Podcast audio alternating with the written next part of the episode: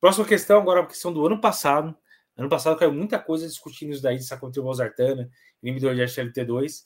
Então aqui eles colocaram uma questão é, referente às recomendações, de inibidor de SLT2. Qual que seria correto no tratamento da IC com fração de ação reduzida?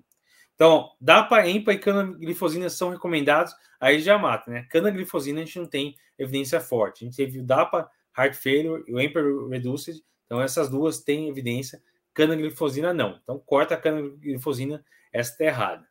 B, DAPA ou empaglifosina em pacientes com CFR sintomáticos, diabetes ou não, perfeito. Metade dos pacientes não tinham diabetes nos estudos, né? O DAPA, Heart Failure e EMPA Reduced. Usar com a dose máxima tolerada de beta-block, espirono, IECA, ou BRA, ou INRA. Teve paciente usando sacubitril valsartano mais dapaglifosina, por exemplo, para reduzir morte cardiovascular, hospitalização, hospitalização por IC ou progressão de disfunção renal. Perfeito. Isso aqui é exatamente o resultado do estudo DAPA Heart Failure e juntando o resultado do estudo DAPA CKD, que é o estudo que testou DAPA glifosina em pacientes com doença renal crônica, mostrando que diminui a chance de desfecho renal. Então essa aqui está perfeita. Não precisa ser diabético para usar inibidor de SGLT2. E uma dúvida muito frequente, né? Mas eu vou usar, o paciente vai perder um monte de glicose e vai fazer hipoglicemia. O risco é muito baixo, na verdade, foi semelhante ao placebo. Se o paciente não tem uma glicemia muito alta, não vai perder tanta glicose assim. O corpo consegue regular.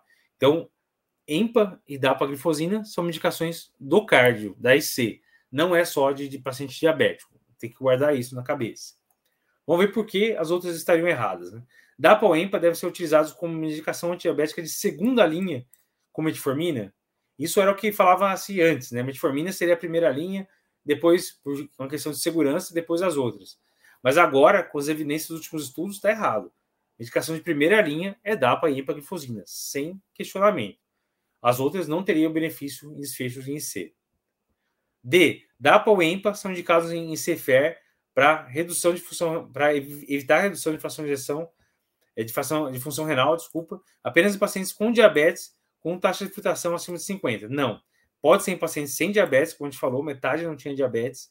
E geralmente utiliza com clínicas de creatina acima de 30. EMPA, às vezes até acima de 20, você acaba utilizando é, para esses pacientes. Então, essa está errada.